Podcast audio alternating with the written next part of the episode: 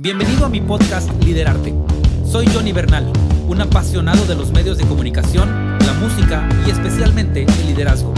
Mediante conversaciones con amigos invitados, charlamos de la vida, lo que nos divierte y aquello que nos apasiona. Durante los siguientes minutos podrás descubrir tips, consejos y curiosidades que pueden ayudarte a ser un mejor líder. Gracias por estar aquí. Es tiempo de liderarte. Hola, ¿qué tal? Bienvenidos a Liderarte. Hoy un episodio más y esta ocasión tengo el privilegio de tener con nosotros a Sujei Barrón. ¿Cómo estás, Sujei? Hola, Johnny. Bien, gracias a Dios. Bendecida. ¿Cómo estás tú? Muy bien, gracias a Dios. Bienvenida, pues esta, este es Liderarte, un, podcast ah, en el cual compartimos experiencias y podemos rescatar ideas acerca de liderazgo. Y hoy, bueno, tengo a una amiga, Sujei es una amiga personal, pero ahora quiero presentarla como una misionera. Ella se ha dedicado a servir a Dios en los últimos años y quiero entrevistarla y que, a través de su experiencia podamos aprender acerca del liderazgo, lo que Dios le ha llevado a hacer y lo que ella ha podido aportar a la iglesia en estos tiempos. Sujei, déjame inicio con una pregunta y de ahí vamos platicando a ver qué sale, ¿te parece? Claro, claro, vamos. Cuéntanos, por favor, ¿quién es Sujei? En tu perspectiva, ¿quién es Sujei Barrón? ¿Cómo, es la historia de Sujei? ¿Cómo, ¿Cómo sucede? ¿Qué es hoy Sujei? Cuéntanos, por favor. Bueno, Sujei. Uh, Sujei es una mujer que ah, tuvo una experiencia con Dios. Bueno, desde pequeña crecí en un hogar em, cristiano. Desde los seis, ocho años el Evangelio llegó a mi familia, gracias a Dios. Ah, tengo cuatro hermanas y un hermano. y ha sido pues una bendición em, crecer en, el conocimiento en la palabra del Señor y bueno, ah, tú sabes, eh, se presentan diferentes cosas en la vida, pero hoy en día puedo decir que soy una mujer que vive en el propósito de Dios, una mujer que ha encontrado su propósito, que ha encontrado su identidad correcta en Dios y que tiene un deseo por ah, contribuir con la misión de Dios y que disfruta mucho las relaciones, que disfruta mucho el aprender acerca de las culturas y que pues tiene un corazón de, amor y de servicio por los demás. Excelente, muy buena presentación. La tenías escrita, ¿verdad? No, yo creo que la tenías por ahí escrita. Excelente. Oye, Sujei, eh, te escuchaba decir una, una, una, mujer que creció y que conoció a Dios. Yo recuerdo que en algún momento me compartiste ah, tu experiencia de, aceptar el llamado de Dios. Tiene que ver con tu hermana, si no me equivoco. ¿Puedes contarnos aquí para quienes, quienes nos escuchan cómo, cómo Dios hace un trato contigo o cómo tú haces un trato con Dios a la manera en que yo lo recuerdo? ¿Puedes compartirnos esa experiencia, por favor? Sí, claro que sí. Bueno, y es muy interesante porque siempre tenemos que marcar esta diferencia como cristianos, ¿verdad? No es lo mismo conocer de Dios y conocer de verdad a Dios. Entonces, como te menciono, conocí o crecí ah, en el templo, escuchando historias bíblicas, conociendo de Dios, pero es hasta ya cuando soy una adolescente que empiezo como a preguntar, ¿verdad? Dios, ¿de verdad existes? ¿Quién eres? Quiero conocerte, hazte real en mi vida. Y pues Dios empieza a, a tratar conmigo, a enseñarme, pero dentro de esto, pues tú sabes, en el crecimiento en el que, en el que estamos, en el mundo en el que estamos, pues yo ah, tomo decisiones equivocadas y empiezo en lugar de acercarme más a Dios, de alejarme más y em, mi familia todavía congregándose, buscando de Dios. Empezamos a, pasar procesos difíciles porque yo era como la ovejita negra, ¿verdad? Mi familia ah, tratando de, estar en el camino y yo estando un poquito ah, alejada, descarriada, hasta que llega un momento en, en, mi familia, un momento de enfermedad, y tú sabes que estos procesos o estos momentos son, son tiempos en los cuales Dios hace algo, ¿verdad? Dios trae unidad, Dios trae restauración. Y bueno, esto fue lo que sucedió al ver yo esta necesidad tan grande de en un momento crucial eh, de la vida de mi hermana que estaba a punto de morir. Yo recuerdo que eh, he escuchado que Dios es bueno, que Dios es poderoso, que Dios hace milagros, entonces yo me acerco a Dios con mucha vergüenza, tengo que admitirlo porque vivía una vida que le desagradaba a Dios, entonces vengo y le pregunto y le digo, Señor, si tú existes y eres real y eres amor y me mm. escuchas, haz un milagro. Y cuando yo pido este milagro, pues el Señor me responde. Pero cuando ah. yo hice esta solicitud, ¿verdad? Hice esta petición, yo dije, y te prometo que te voy a servir el resto de mi vida. Entonces fue una experiencia muy bonita porque mi hermana estaba inconsciente y cuando ella despierta, ¿verdad? Y aprieta mi mano, yo sé que es Dios diciéndome, aquí está la respuesta, aquí está, soy real y te he respondido. Entonces ahí en ese momento mi fe obviamente pues volvió a revivir y me di cuenta que de verdad Dios eh, me escuchaba, tenía planes, propósitos y de ahí en adelante pues el Señor empezó a transformar mi vida. Decidí regresar nuevamente a Él y dedicarle, ¿verdad? Como lo había prometido, mi vida a su servicio. Entonces mi hermana es un milagro, cada que la veo me recuerda la promesa y el milagro de Dios. Al mismo tiempo, eh, me emociona nuevamente escuchar tu experiencia es complicado, ¿no? Porque a veces hablamos y decimos cosas a Dios que no sé si todos dimensionamos. Inclusive me atrevería a preguntarte, ¿realmente lo dimensionaste así cuando lo soltaste? No, tú sabes, son cosas que a veces no nos damos cuenta y yo creo que de hecho por ahí le llaman en algunas ocasiones oraciones peligrosas.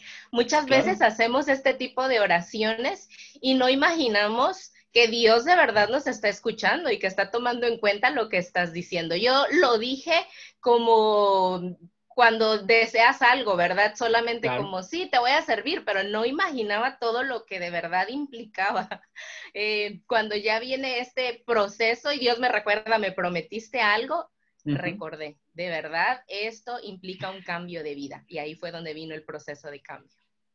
Qué interesante, qué, qué bueno que estás de este lado y echándole ganas. Te recuerdo en, varios momentos, ok, yo, yo sé solamente por teoría que eres de Reynosa, pero yo te conocí en la Huasteca y después estuve contigo compartiendo un poquito de ministerio en Monterrey y luego viajaste y viajaste y viajaste. A ver, cuéntanos un poquito, porque andas para todos lados. A ver, ¿cómo, es, cómo es el, mapa geográfico de Sujei en los últimos años? Sí, bueno, mi vida sí fue así, ¿verdad? Crecí, nací en, en Antiguo Morelos, Tamaulipas. Ah, me mudé a vivir a Ciudad Valles, mi infancia la viví ahí. Después, en la adolescencia, pues nos mudamos a Reynosa. Estuve viviendo varios años en Reynosa, Tamaulipas. Ah, de ahí eh, es donde viene la reconciliación con Dios después de cuatro o cinco años que, me alejé completamente del Señor y anduve pues probando, ¿no? Todo el mundo. Ah, después de que hago este, eh, esta consagración y esta entrega nuevamente a Dios, el Señor me hace la invitación de servirle. Ah, y me hacen esta invitación de servirle a la Huasteca. Entonces yo viajé y decidí, acepté este, esta invitación porque desde mi adolescencia me encantaba trabajar con jóvenes, entonces fue como la invitación. Tenemos un grupo de jóvenes, sabemos que te gusta trabajar con ellos, eh, quieres apoyarnos por seis meses, entonces yo dije, bueno, sería una aventura, una experiencia diferente, quiero hacerlo y hice mi viaje por seis meses. Ok, entonces pausemos ahí. Entonces, ¿hay una invitación a la Huasteca ah, por parte de, un distrito, de una iglesia local? Sí, por parte de mis amigos, eh, los pastores Edna e Ismael Martínez, que están pastoreando ahora la primera de Monterrey. Em, con ellos inicié yo en la iglesia del Nazareno a los 15 años. En realidad me congregaba en otras denominaciones. Para los 15 años, ellos fueron mis líderes de jóvenes. Punto importante, ¿verdad? Entonces, ellos han sido una pareja crucial en mi vida. Ellos han sido los líderes que a pesar de que fallé, porque esa es la realidad, fallé y venía de un proceso de, vivir eh, en el mundo y de estar fuera de lo que es la vida cristiana, y ellos a pesar de esto veían todavía el, talento, el llamado, veían eh, las capacidades que yo tenía y deciden invitarme. Entonces fue para mí una muestra de amor, pero también una oportunidad, ¿verdad? Que no cualquier líder está dispuesto a ofrecer a alguien que está ah, iniciando otra vez su proceso con Dios, pero ellos decidieron darme esta oportunidad y aquí seguimos. Vamos a seguir esa línea de pensamiento y rescatar, empezar a rescatar algunas cosas del liderazgo. Ah, liderazgo es hablar con Dios y, ser firmes en nuestras convicciones y decisiones, ¿no? Eh, le prometiste algo a Dios con, lo de tu hermana y cumpliste. Y, eso no, no cualquiera lo hace, tiene que ver con liderazgo. Y después hay una propuesta de, servicio y tú siguiendo esa línea de liderazgo de aceptar y, tener, eh, palabra, decides viajar a un contexto, entiendo porque estuve ahí, de hecho tú me invitaste alguna vez, eh, completamente diferente a lo que estás acostumbrado, ¿no? Eh, bajo una influencia de ciertos líderes que se vuelven modelos. Y, me llama mucho la atención cómo tú misma lo, lo reconoces. Hay líderes que se vuelven modelos e influencia en nuestra vida y que nos van formando y al mismo tiempo nos van forjando las dos cosas. Ah, una nos ayuda y nos moldea, pero la otra nos talla y nos hace que nos, que nos duela. Y entonces llegas a este proceso de, liderazgo en la Huasteca y cómo es el cambio. Eh, ¿Se parecía a lo que habías hecho antes o a lo que tenías en, mente? Fue totalmente diferente. De hecho, fue un proceso, este proceso para mí fue un proceso de, transformación.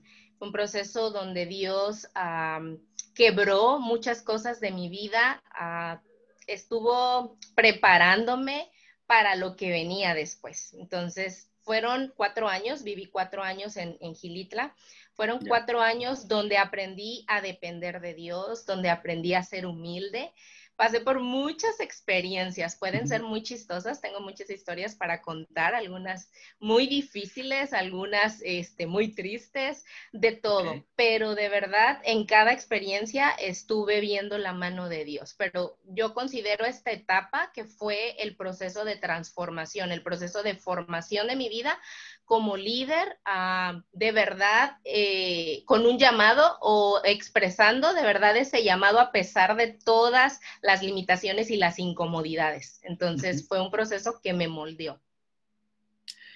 Liderazgo es saber adaptarse a las circunstancias, por, lo que escucho, porque, porque es fácil ser un líder de escritorio, es fácil ser un líder cuando todas las comodidades están presentes, pero cuando tienes que enfrentarte a a mundos nuevos o inexplorados o fuera de contexto a lo que estás acostumbrado, creo que ahí es donde se, se, ve la calidad o la capacidad de un líder.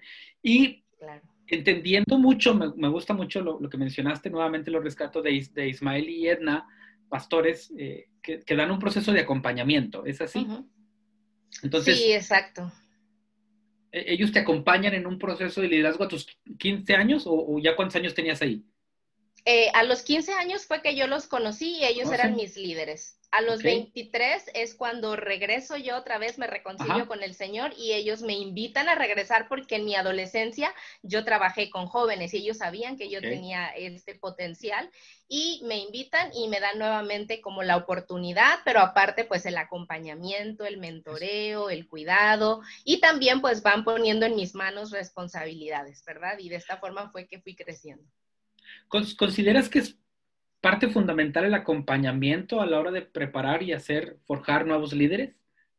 Claro, es muy, muy importante. Creo que hay muchos líderes eh, natos, ¿verdad? Hay muchas personas que, que, tienen muchas capacidades, muchos dones, pero siempre el caminar al lado acompañado de alguien eh, es, es mucho mejor que hacer algo solo. De hecho, ellos no tenían en, en, muchas ocasiones que decirme ciertas cosas. Yo veía, yo aprendía de su ejemplo. De hecho, muchas cosas de mi carácter y de mi persona cambiaron por el ejemplo que yo vi en ellos. Yo venía de la ciudad, yo venía de vivir en comodidad, de ser un poco más egoísta, eh, de no pensar en las personas tanto, de no estar dispuesta a despojarme. Y cuando yo comencé a ver la forma en que ellos amaban a las personas, se despojaban, se sacrificaban, sin que ellos me tuvieran que decir este proceso de acompañarnos juntos en el ministerio, para mí tenía sentido todo lo que hacíamos. Sus palabras iban acompañadas con su ejemplo. Entonces aprendí muchísimo de ellos. Por ahí escuché una frase de liderazgo que dice que las palabras atraen, pero el ejemplo arrastra. O sea, es como, no, no puedo negar que lo están haciendo y lo estoy aprendiendo aquí, pero lo estoy aprendiendo en la acción. Claro, fíjate, yo muchas veces pensé, muchas veces los veía y como para mí era incómodo, yo muchas veces pensé, ya me voy. Pasaba algo, ¿verdad? Y por ejemplo, de mi cama había ratas en mi colchón y lloré muchísimo. Yo dije, ya me voy, yo no merezco esto. Pero cuando yo veía el corazón de ellos sacrificial, de amor, yo decía, vale la pena. Si ellos pueden y ellos aman, yo también quiero hacerlo. Ellos me enseñaron a hacerlo. Es que entiendo que el ministerio que desarrollabas ahí eh, no solamente era en una iglesia local, sino hacia... Ya empezabas a hacer misiones, por lo que, por lo que conozco. Sí, sí. A ver, cuéntanos un poquito de eso. Eh, ajá, de hecho, la iglesia, ellos en Gilitla, es una iglesia muy misional. Entonces, eh, también para mí fue como la primera exploración de un campo misionero. Eh, Gilitla tiene más de 200 comunidades rurales, entonces era muy interesante eh, cómo nos teníamos que mover a los diferentes sectores. Entonces, ellos como congregación, toda la semana teníamos puntos de predicación, todas las semanas íbamos a diferentes sitios. Entonces, Ah, fue un campo para mí bien amplio de trabajo. Entonces ahí fue donde realmente inició como mi, amor por, por, las misiones, por las culturas, por las etnias, porque ah, hablaban en, en, en náhuatl, en, en huasteco, entonces había que aprender. Ahí fue donde realmente empecé a darme cuenta que la gente era diferente y necesitaba el Evangelio de una forma diferente interesante la dinámica que fue trabajando Dios contigo para llevarte a algo que no sé si dimensionabas nuevamente el momento allá con tu hermana, ¿no?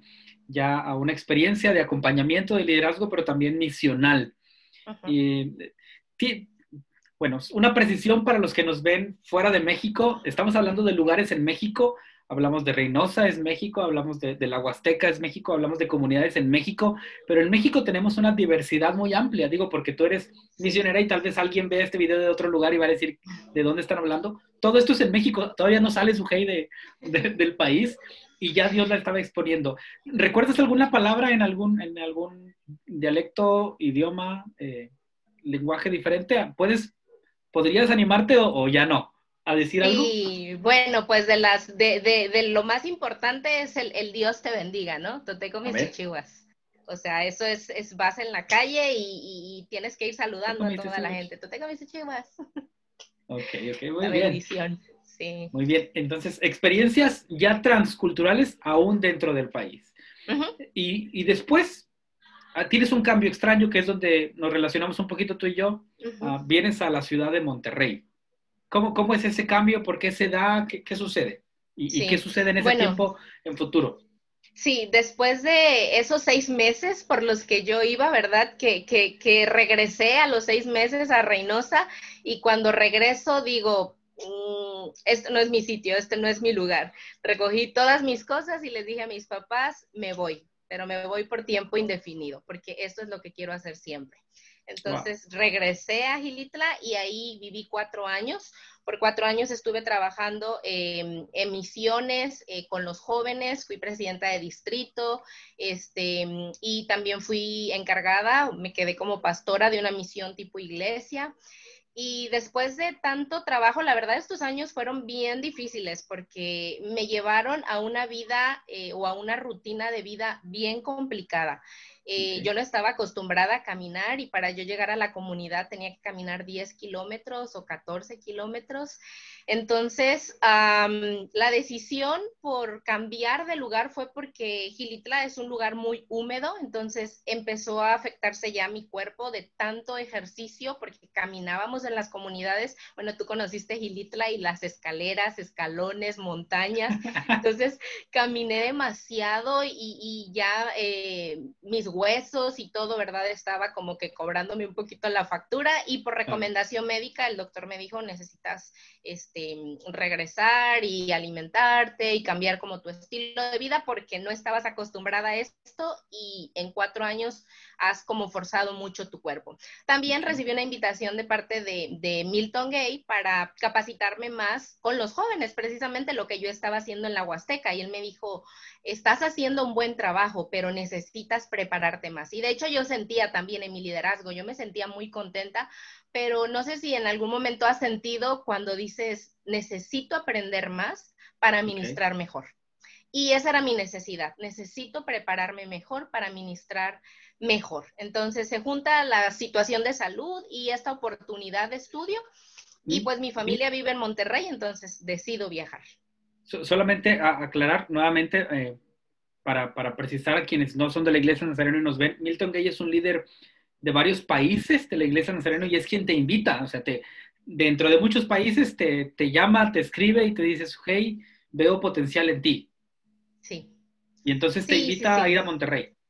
Sí, y él también fue una persona muy importante eh, eh, en mi vida, ¿verdad? Porque tú sabes, muchas de las veces tú no te das cuenta de lo que eres capaz o de lo que Dios está haciendo hasta que alguien te da palabras de afirmación. Y esto también es un punto muy importante en el liderazgo.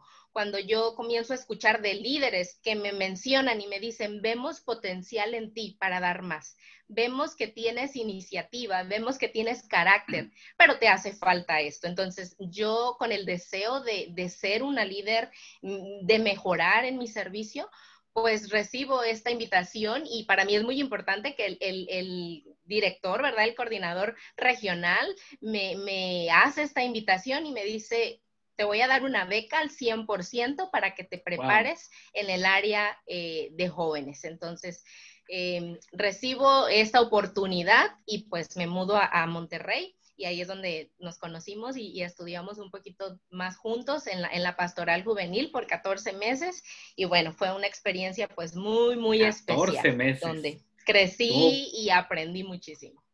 Estuvo fuerte esos 14 meses. Sí. ¿Cómo nos aguantamos, Oje? 14 meses. intensos, intensos. No, fueron de mucha bendición. Sí, sí, sí lo fueron, porque hubo de todo, ¿eh? Hubo conversaciones de todo, hubo momentos de estar de acuerdo, momentos de estar tal vez en desacuerdo, pero entendiendo todos que el camino era prepararnos para servir mejor a Dios. Me tocó compartir eso contigo. Pero quiero rescatarme y centrarme un poquito en lo que mencionas del liderazgo, en este caso de Milton o de algunos otros que seguramente te afirmaron como Edna y, e Ismael y algunos otros. Que podamos afirmar la vida de aquellos que están creciendo en el liderazgo. Eh, que podamos creer en ellos, confiar en ellos. Probablemente se equivoquen. es muy probable que se equivoquen, pero que podamos inclusive, y, bueno, yo no sabía esto, ¿eh? me voy a quejar ante la FIFA. No, no, no, que, te becó al 100%, y digo, no, no es, no es, no es reclamo, pero qué padre confiar en alguien que tal vez eh, podía observar en ti lo que hoy estás haciendo, afectando a toda la región y sirviendo a otros. Eh, alguien sembró en ti, alguien, alguien dio, entregó, tal vez metió la cara por ti, decir, valió la pena y entonces eso, eso también empodera a las personas, decir, ok, alguien confía en mí y puedo seguir. ¿Quieres mencionar algo de esto? ¿Cómo te sentiste? Sí, Sí, fíjate que es bien importante y hay una diferencia muy grande. Yo creo que a veces pensamos que solamente como el palabras de afirmación o de confío en ti es como una palmadita, ¿verdad? Muy bien, este, sigue adelante, sí, que Dios te bendiga, éxitos. No, e, el liderazgo también habla de inversión. Y esta parte para mí fue muy, muy importante porque fue inversión de tiempo, fue inversión de recursos, pero también eso me estaba provocando en mí compromiso.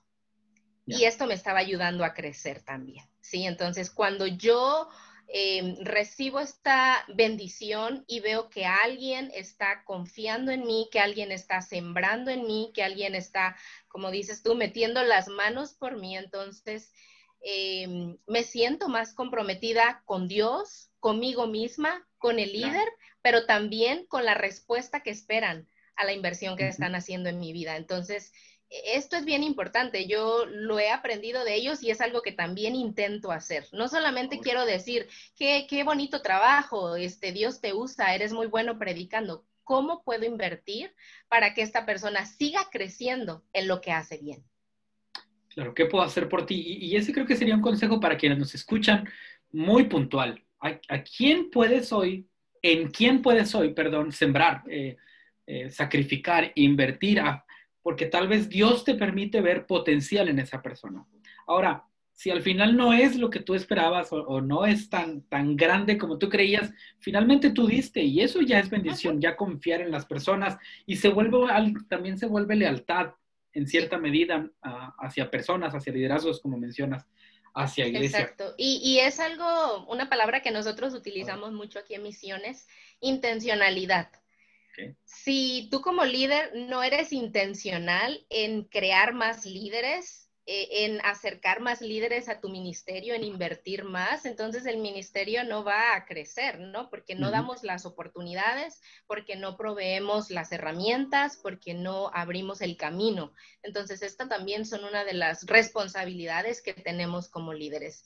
Y el ser intencionales, te veo potencial y quisiera verte más creciendo y haciendo más cosas para Dios, entonces intencionalmente voy a propiciar, voy a abrir un camino para ti. Eso, eso potencia el liderazgo. Excelente. Y bueno, cerraste diciendo que aparte, por gracia de Dios, bueno, tu familia vive en Monterrey, entonces es un proceso de también volver a casa, al menos 14 meses. Ah, pero después viene una locura que, que, te animas a hacer, ¿no? Eh, sí. Y es tomar un proyecto por dos años, si no me equivoco, y decidir viajar. ¿Puedes contarnos a dónde, por qué, en qué momento, qué pasó? Sí. Bueno, justo cuando estoy en estos 14 meses de estudio y de preparación y de ah, descanso y de tratamiento físico y, toda esta parte, empiezo a tener mucha crisis porque ya tenía cuatro años viviendo em, todos los días en misiones y de pronto regreso a la ciudad cuatro años sin internet, sin celular, eh, caminando, eh, fuera, ¿no? Perdida del transporte, los medios y volver otra vez a la rutina de ciudad. Entonces, trae un choque otra vez a mi vida, me siento fuera de lugar. Eh, en los templos, en las iglesias que yo, que yo buscaba, no había la misma ah, relación, porque tú sabes, en las comunidades, en las áreas rurales, nos congregamos todos los días, podemos vernos en, en la plaza, tener relaciones más profundas, y esto no lo encontraba en la ciudad. Entonces, aunque estaba en el proceso de preparación, estaba en un proceso de crisis también, diciendo, Señor, ¿y qué voy a hacer? ¿Y qué sigue? Y no me siento cómoda aquí. Y casi para terminar este, los cursos, los 14 cursos, eh, viaja Scott Armstrong a darnos también una capacitación. Y bueno, eh, desde la Huasteca yo había recibido la invitación para trabajar en Génesis. Yo estaba deteniendo un poco el proceso porque estaba en estudios em, teológicos, quería terminar mi proceso, tenía planes de trabajar y de dejar algo bien hecho en la Huasteca. Entonces me sentía comprometida pero cuando lo vuelvo a ver, él me dice, es tu tiempo. Y cuando hablamos, terminamos llorando en una, después de, una clase, eh, hablamos muchísimo y no sé, se conectó así tanto mi corazón con, con, su corazón y me dijo, yo te voy a ver en República Dominicana. Yo sé que no has encontrado un lugar aquí porque tu corazón es misionero. Y cuando él decía todo esto, ¿verdad? Mi corazón latía y, y, yo dije, sí, eso es lo que yo quiero. Yo quiero seguir haciendo misiones y estoy contenta con mi familia, pero estoy más plena cuando estoy en el lugar donde Dios quiere que esté. Entonces, no lo pensé mucho, inicié mi proceso. Eso fue en septiembre y para enero ya estaba aprobada para viajar a República Dominicana como, como misionera voluntaria por dos años. Ok, solamente las precisiones necesarias. Scott es, Scott Armstrong, un, también líder, bueno, director de, la Iglesia Nazareno de un ministerio de misiones, misiones globales, si no me equivoco, es el nombre correcto. Y Proyecto Génesis es una iniciativa que, que presenta Scott. ¿Puedes contarnos un poquito eh, la teoría de la iniciativa? Sí, sí, Génesis busca ayudar a tener a las eh, ciudades em, de nuestra región más presencia de la iglesia del Nazareno. Nos hemos dado cuenta que tenemos mucha presencia en las áreas rurales, pero poca presencia en las ciudades. Entonces, el número de cristianos eh, o de personas que estamos alcanzando es muy poca porque estamos más eh, influenciando el área rural que la ciudad. Entonces se buscaron 28 sitios o 28 ciudades estratégicas de la región que necesitan presencia de la Iglesia del Nazareno. Entonces, este proyecto busca enviar misioneros por dos años para estas 28 ciudades. Wow, entonces decides eh, sucede que Dios te habla a través de la vida de Scott y tomas el, proceso administrativo y te vas. ¿A dónde vas? ¿A dónde viajas? Sí, entonces cuando recibo la aprobación, ¿verdad? Yo había eh, dos sitios, que era Guadalajara, México, y Santiago, República Dominicana. Yo pensé que no iba a viajar fuera del país porque me subestimaba un poco, dije, no, no hablo inglés, no tengo quizás este, los requisitos o el perfil eh, misionero para estar en otras culturas, pero pues la invitación fue para, para vivir y plantar una iglesia en Santiago, República Dominicana. Entonces viví em, en otra ciudad muy cercana aquí donde estoy viviendo, en Santo Domingo, pero eh, en esa ciudad donde tampoco había mucha presencia de la iglesia. Ahí plantamos una, iglesia, gracias a Dios, este, eh, que está creciente. Ok, entonces eh, pasas nuevamente a misiones, terminas un proceso de Génesis y regresas a México, pero ahora sé que nuevamente estás en Dominicana. ¿Y ahora qué andas haciendo?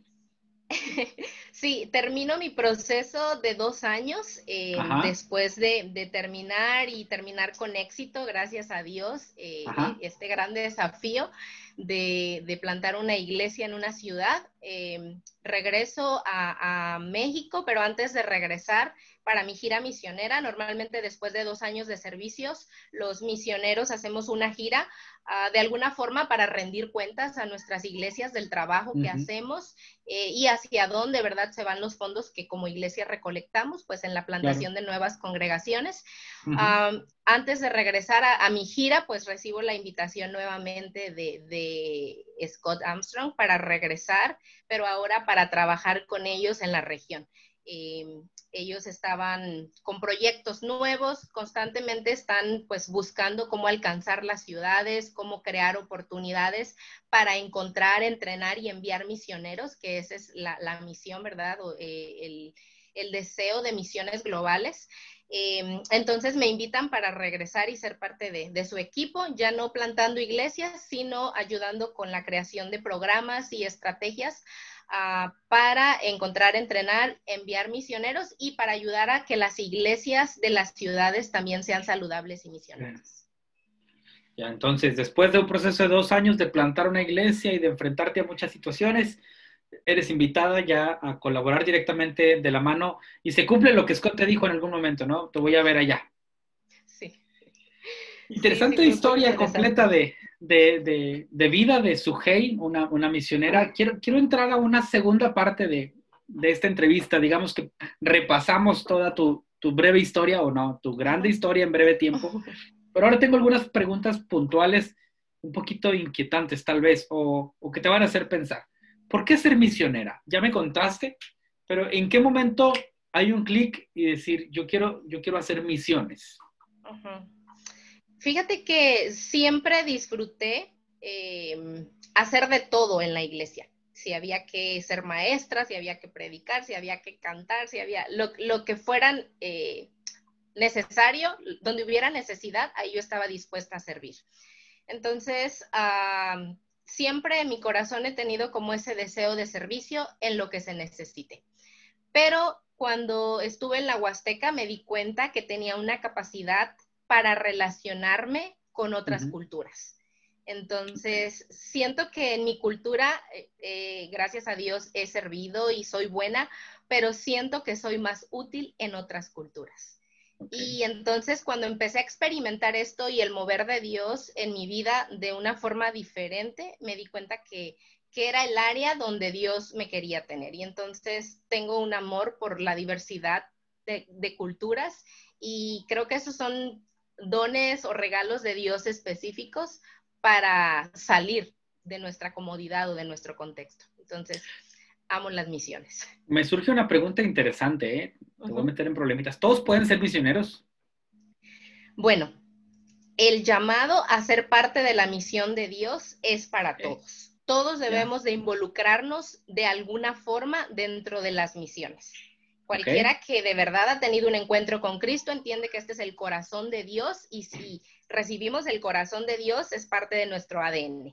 Entonces debemos de ser parte de la misión de Dios. Pero algunos tenemos llamados específicos y específicamente el misionero o misionero transcultural es aquel que tiene ese llamado para cruzar barreras geográficas, territoriales, de idioma, de cultura y que está dispuesto a encarnarse en otra cultura. Entonces, todos debemos ser parte de la misión, pero no todos tienen este llamado para dejar su propia cultura y encarnarse en otra. Y, bueno, tienes mucha razón, porque no cualquiera estaría dispuesto a dejar comodidad de, de, casa, a dormir en un colchón con ratas, a, a, tener que hablar cierto dialecto para poder comunicarse, a estar lejos de su familia durante seis meses o, cuatro años. Entonces, sí, sí hay ciertas líneas que alguien que tiene ese don, ese regalo de ser misionero debe tener. Y, y, es importante considerarlo porque creo que a veces esa ha sido la situación en que algunas personas se van de misiones y regresan mal, o algunas personas se quedan y no es su lugar. Porque, ¿qué hubiera pasado con su hey si no hubiera tomado misiones? Sí, bueno, me considero una persona muy activa. Yo no creo que fuera una persona normal, ¿no? En banco. me, visualizo liderando, creando programas, proyectos eh, o pastoreando. También creo que tengo un corazón misionero y pastoral. Creo que en algún momento de mi vida voy a pastorear. Entonces, va muy, va muy de la mano en realidad. Cuando hacemos misiones y plantamos iglesias, nosotros somos los pastores, ¿sí? Entonces Dios nos da ese corazón pastoral. Entonces creo que me dedicaría a eso. Fíjate que mi, tono de pregunta va a ser un poquito más, más rebuscado, porque ¿qué pasa cuando alguien no cumple su llamado? Es decir, yo entiendo que debo salir y no quiero. Creo que a veces eh, pasamos por episodios de frustración y de no lograr nada.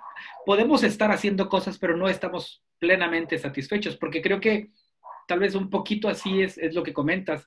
Estabas en una situación de, de, casa, pero no es tu lugar y como que, claro que amo estar aquí porque es mi gente, mi familia, mi ciudad, pero, pero necesito irme y a veces uno uh, no experimenta, no sé si me voy a arriesgar a decir esto, pero como el gozo o la paz de Dios estamos bien, somos salvos, pero, pero no me siento pleno con Dios. Sí, sí voy por ahí la idea. ¿Qué, piensas de esto? Sí, sí, de hecho yo siempre comparto eso, siempre comparto que yo intenté vivir en mi propio proyecto de vida. Yo tenía un proyecto de vida muy bonito, em, tenía mis sueños y trabajaba y, y podríamos decir que pudiera haber sido tener una vida exitosa secularmente, si podemos decir también, ¿verdad? Pero no experimentaría la plenitud que hoy experimento. Y, para mí es como decir, me siento como pez en el agua, estoy en el lugar donde debo de estar, a pesar de que no estoy con mi familia o que estamos en dificultades o, o en contrariedad, disfruto y puedo vivir en gozo, en paz, y veo y siento a Dios de mi lado, aprobando y respaldando cada paso que doy. Entonces, creo que muchas de las ocasiones, muchas personas tienen el llamado, diferentes llamados de parte de Dios, pero Dios no nos obliga, ¿no? Y no es que también nos condena o nos castiga o nos maldice. No, simplemente vas a poder hacer tu vida, pero nunca vas a experimentar el nivel de plenitud y explotar, ¿no? El propósito y todo lo que Dios quiere hacer contigo y llevarte. Eh, eh, nuestro proyecto puede ser bueno, pero el de Dios siempre va a superar nuestras expectativas.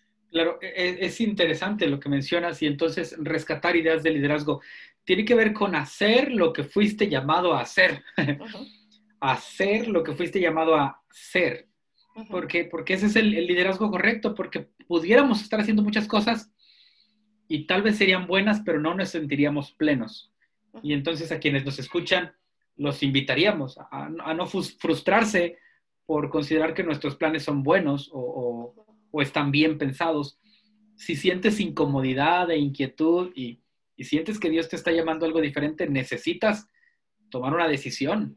No te puedes quedar dando vueltas en lo mismo. Ah, hay una analogía bastante interesante, la de la analogía del mar muerto, ¿no?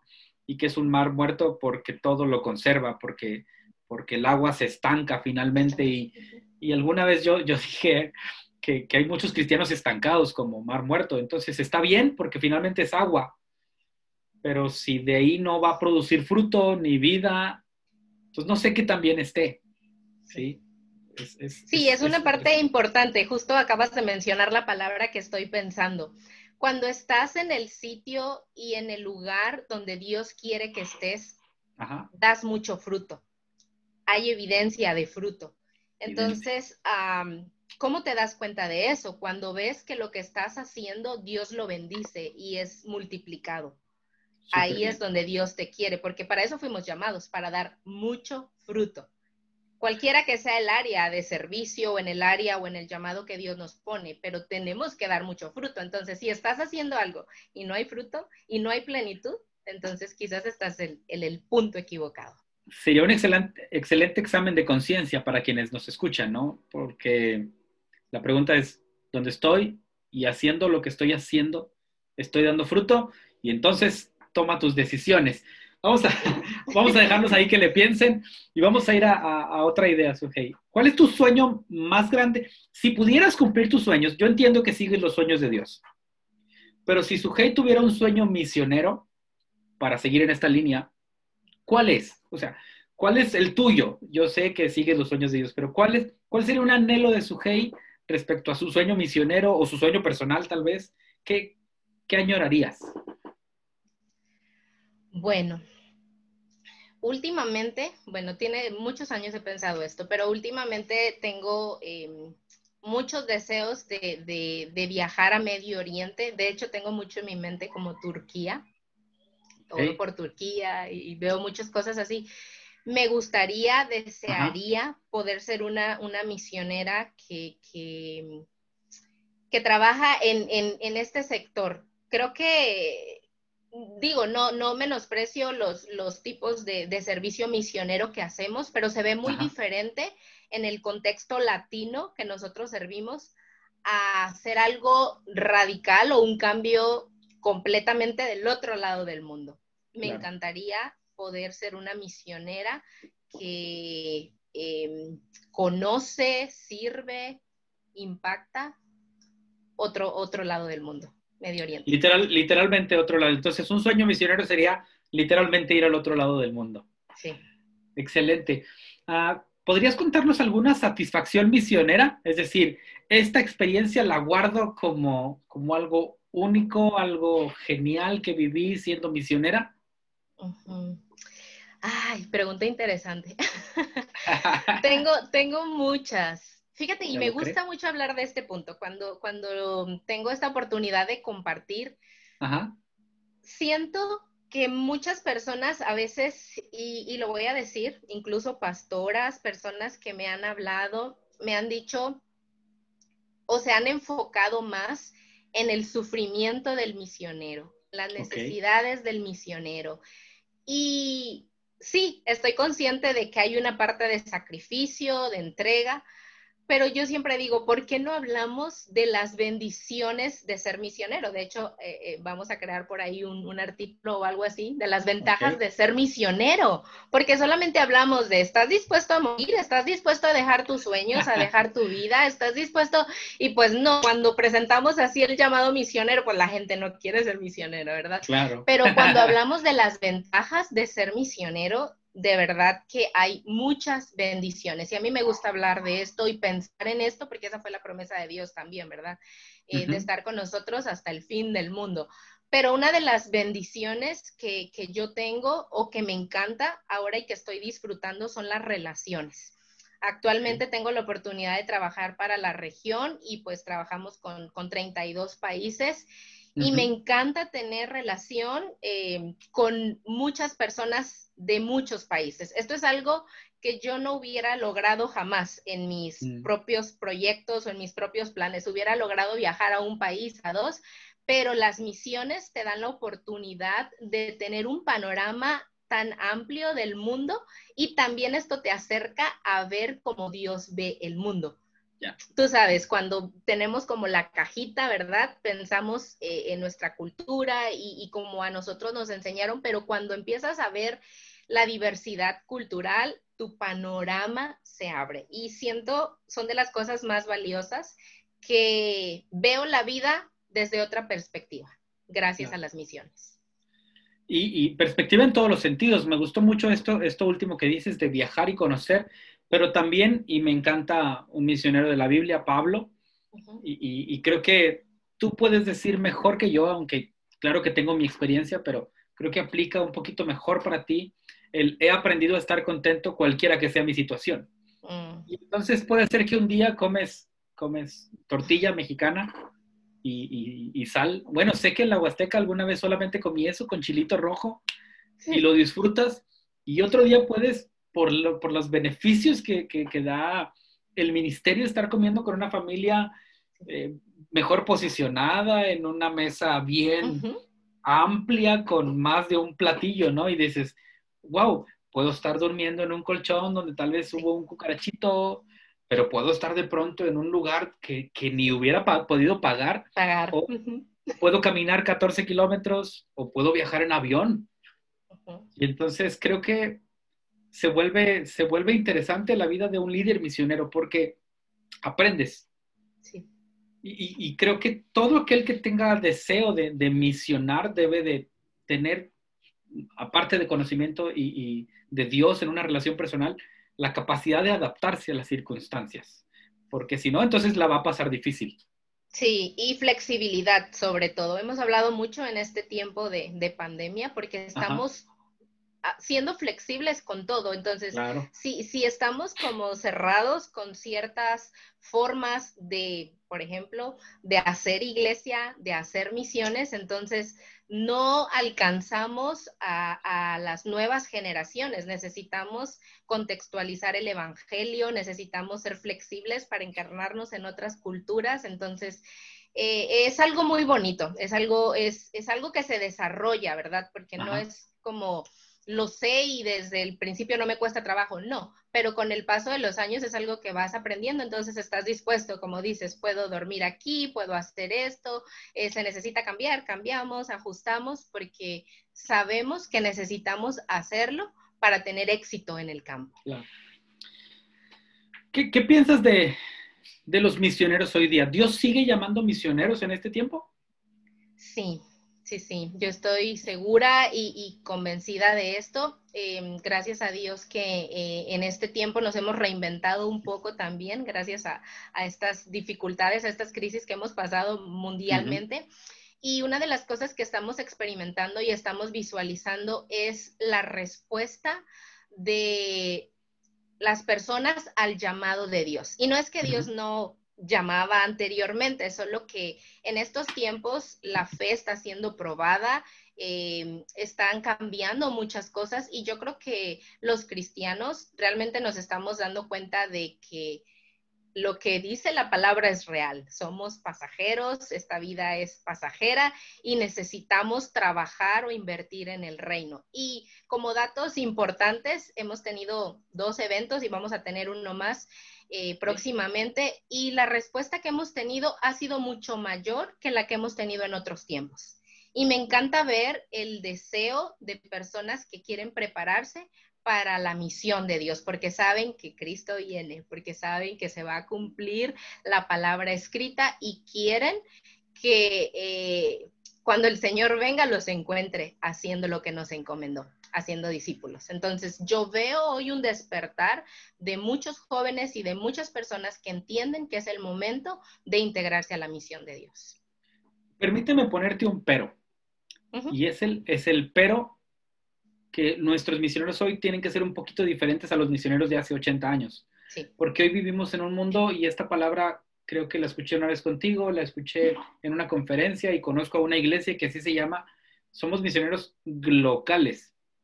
Es decir, hacemos misión aquí, como bien mencionaste, pero tal vez Dios nos llama a ser transculturales, pero también Dios nos llama a ser globales.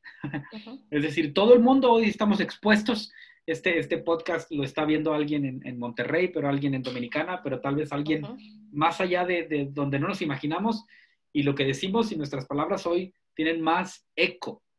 Entonces, sería también parte importante de quienes hoy deciden aceptar la misión, ¿no? Eh, entender que vivimos en un mundo global y que ahí, en ese mundo global, Dios nos llamó a hacer misiones desde, desde casa, pero también para todos.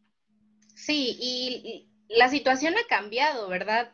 tú no necesitas viajar para tener otras culturas cerca de ti. Claro. Sí, entonces esta, esta es la oportunidad.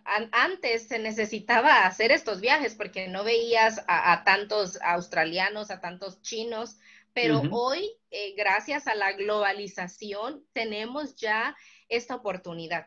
¿sí? En, en, las ciudades donde estamos, por lo menos tenemos tres, cuatro, cinco culturas diferentes viviendo dentro de nuestra propia cultura. Entonces, ya esa es una oportunidad para hacer misiones. ¿sí? Entonces, es mm, pensar global, pero trabajar donde estamos, donde Dios nos ha puesto. Si Dios te llama a salir de tu cultura, de tu contexto, qué bueno, pero si estás en tu contexto y tienes la oportunidad de ministrar desde ahí a otras culturas, pues también lo puedes hacer. Interesante perspectiva y, y maneras en que podemos servir a Dios en este contexto de las misiones. Eh, Sujei, vamos en montaña rusa, estamos arriba, ya vamos a ir de bajadita. Te voy a hacer una pregunta un poquito profunda. ¿Cómo te ves en 10 años? Hoy es 2020. 10 años. En este año que te me toca hacer este podcast contigo es 2020. En 2030 te voy a volver a entrevistar. ¿Dónde estás? ¿Qué estás haciendo? Bueno, en estos, en estos últimos años me he dado cuenta que me encanta la educación. Eh, me encanta lo que tiene que ver con creación de proyectos grandes. Entonces, me visualizaría dirigiendo programas de educación, escuelas misionales. me veo quizás pastoreando una iglesia con una familia. Me ¿Algún país? En un país. ¿En otro país? Te pregunto, ¿en algún país? Ah, en algún país. Bueno, no tengo algún sitio como específico. Interesante. Creo que no me visualizo en México, pero me, visualizo en cualquier otro lugar. Este, casada. Sirviendo. Con hijos. Casada, con hijos. ¿Un hijo, dos? Como unos tres. Espérame, son diez años, tranquila, no corran. O te los vas a aventar de un jalón. Pueden ser dos juntos. ah, bueno, está bien, está bien. Ok, entonces. Con los que el Señor me bendiga. Claro, claro. Este, educación. pero sí, con una familia, trabajando en área de educación, me gustaría em, trabajar en, capacitar más misioneros. Me gustaría mucho trabajar en el área de mentoreo. Es, es, algo que he sentido últimamente que no, la generación anterior no nos dejó muchos mentores. Entonces, es difícil, por ejemplo, para mí encontrar a alguien misionera, quien yo admire, que me pueda guiar, pero yo sí quiero ser una persona que inspire y guíe a otros. Entonces me encantaría acompañar, liderar, no sé, hacer más episodios, grabar más podcasts. Precisamente esa pregunta es la que me quedó pendiente. ¿Quiénes son tu influencia o tus influencias en el ministerio más importantes? Dos o tres de ellos que puedas mencionar como que, modelaron lo que, lo que tú hoy eres y haces? Bueno, definitivamente estoy muy agradecida con Dios porque desde hace 10 años que salí de mi casa para iniciar esta aventura misionera, he vivido con familias que han sido de bendición para mí. Y no solamente han sido mis líderes, sino han sido mi familia, se han convertido en mi familia. Entonces, como te mencioné, eh, Edna e Ismael hasta el día de hoy son de mis amigos, amigos cercanos, em, mentores, líderes que están ahí. También em, Scott y Emily para mí son una familia, una pareja que me inspira muchísimo. Y hay una analogía que él siempre dice, ¿verdad? Que él, que él ah, invita a personas a trabajar o a subirse al bus con él. Y yo le dije un día, le cambié, ¿verdad? Y, yo estoy disfrutando o estoy en el bus por quien va al frente conduciendo, porque de verdad estoy contenta, convencida cuando puedes ver a un líder tan íntegro, que no solamente te, te, dice, ¿verdad? Las misiones son esto, sino que de verdad tiene un corazón de amor por las culturas y bueno, para mí ellos son de mucha bendición. Eh, no tengo una cercanía mm, con otras personas o con otros misioneros, pero ellos para mí son, son de mucha bendición y mucha inspiración. Excelente. Entonces ahí tenemos a dos parejas importantes que, han, que han influido y siguen influyendo en tu vida. Para ir cerrando la idea esta de este podcast, eh, te voy a decir una palabra y tú me respondes con una palabra o una frase o un pensamiento. Tienes libertad, pero la idea es que no sea muy largo, ¿no? Vamos a... Yo solamente voy a decir una palabra, bueno, en una es una frase, pero tú respondes lo primero que venga a la mente. No, no son complicadas, tranquila. Okay. Ahí va. No es examen. No, no, no, no es examen. Vamos a ver qué piensa Sugei. Dios. Amor. Padres. Ejemplos. Okay. Un líder. Amigo. Okay. México. Mi tierra. República Dominicana. Mi segunda casa. Ok. La misión. Tiene que seguir. Una petición. Y una familia. Muy bien. Ahí, paramos. Muy bien. fue, fue, fue, más rápido de lo que esperaba. Muy bien, estás, estás lista para todo. Perfecto, Sergey. Pues ha, sido un privilegio conversar contigo. La última pregunta que siempre hago en este podcast de Liderarte es, ¿con qué ideas de liderazgo o principios que pudimos conversar escuchando tu experiencia te quedas? ¿Qué es lo que rescatas que podríamos aconsejar a, quien, a quienes nos escuchan?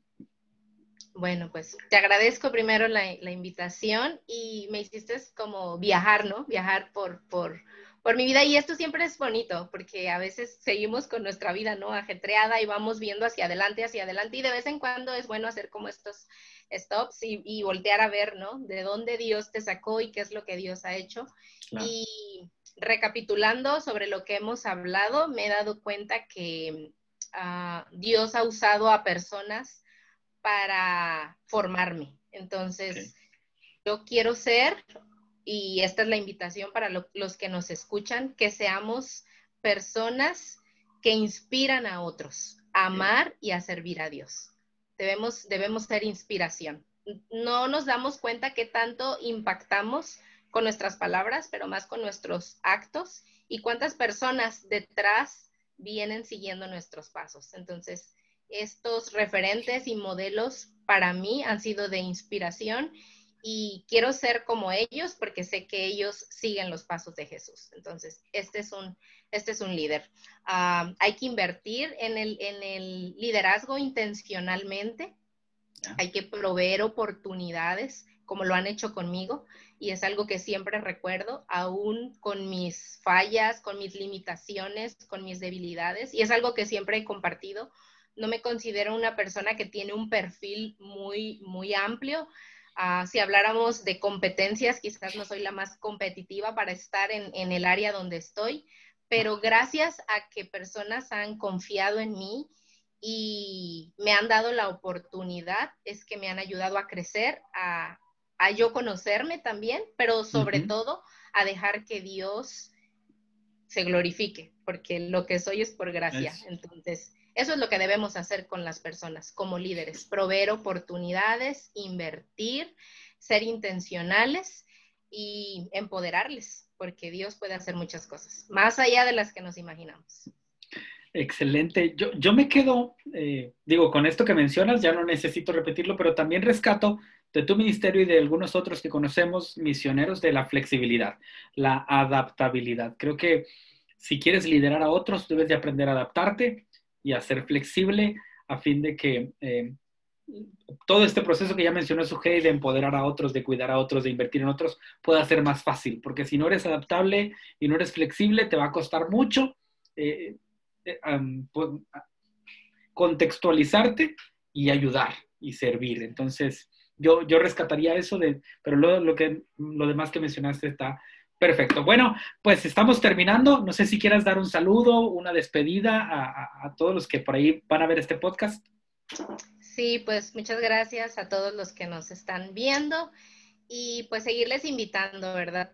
Eh, tenemos un desafío grande como, como cuerpo de Cristo, como iglesia y necesitamos estar unidos, necesitamos ayudarnos, necesitamos ser familia Y pues aquí estamos, ¿verdad? Que lo que sabemos, yo sé que como Johnny y otras personas, ¿verdad? Estamos dispuestos a, ayudar y a servir y pues que hagamos equipo, hagamos equipo para que el reino de Dios se siga expandiendo. Entonces, gracias por vernos y cualquier cosa, por aquí estamos para servirles. Precisamente eso, eh, ¿dónde te podemos contactar si, si, si, por ejemplo, nos surgieron dudas en esta conversación o si alguna chica o chico sintió fuego? Eh, ¿Cómo te buscamos, Sujei? Bueno, pues estoy en las redes sociales, este, Sujei Barrón Salmerón. Eh, también por ahí podemos compartir eh, teléfonos. si quieren saber más acerca de misiones, voy a promocionar mi, mi ministerio. Adelante, por favor. misiones globales, Mesoamérica, también pueden encontrarnos tenemos un eh, podcast también, Siervos Inútiles, que también pueden encontrarnos por ahí si quieren conocer más acerca de misiones. Tenemos eh, un blog, Transforma el Mundo. También pueden buscarnos si quieren saber más acerca de iglesia, misiones. Y pues estamos para servirles, ¿verdad? Si hay iglesias, pastores o personas que quieren saber cómo integrarse, cómo involucrarse en la misión de Dios, pues pueden contactarnos. Excelente. Muchas gracias, Sujei. Ha sido un privilegio. Eh, agradecemos a cada uno de los que se conectaron o que nos escuchan ahí en su coche o nos ven a través de YouTube. Eh, qué bueno que pudieron compartir con nosotros, con ustedes aquí presente este día, mi amiga y misionera Sujei Barrón. Nos despedimos. Dios les bendiga. Cuídense mucho. Gracias. Bye bye.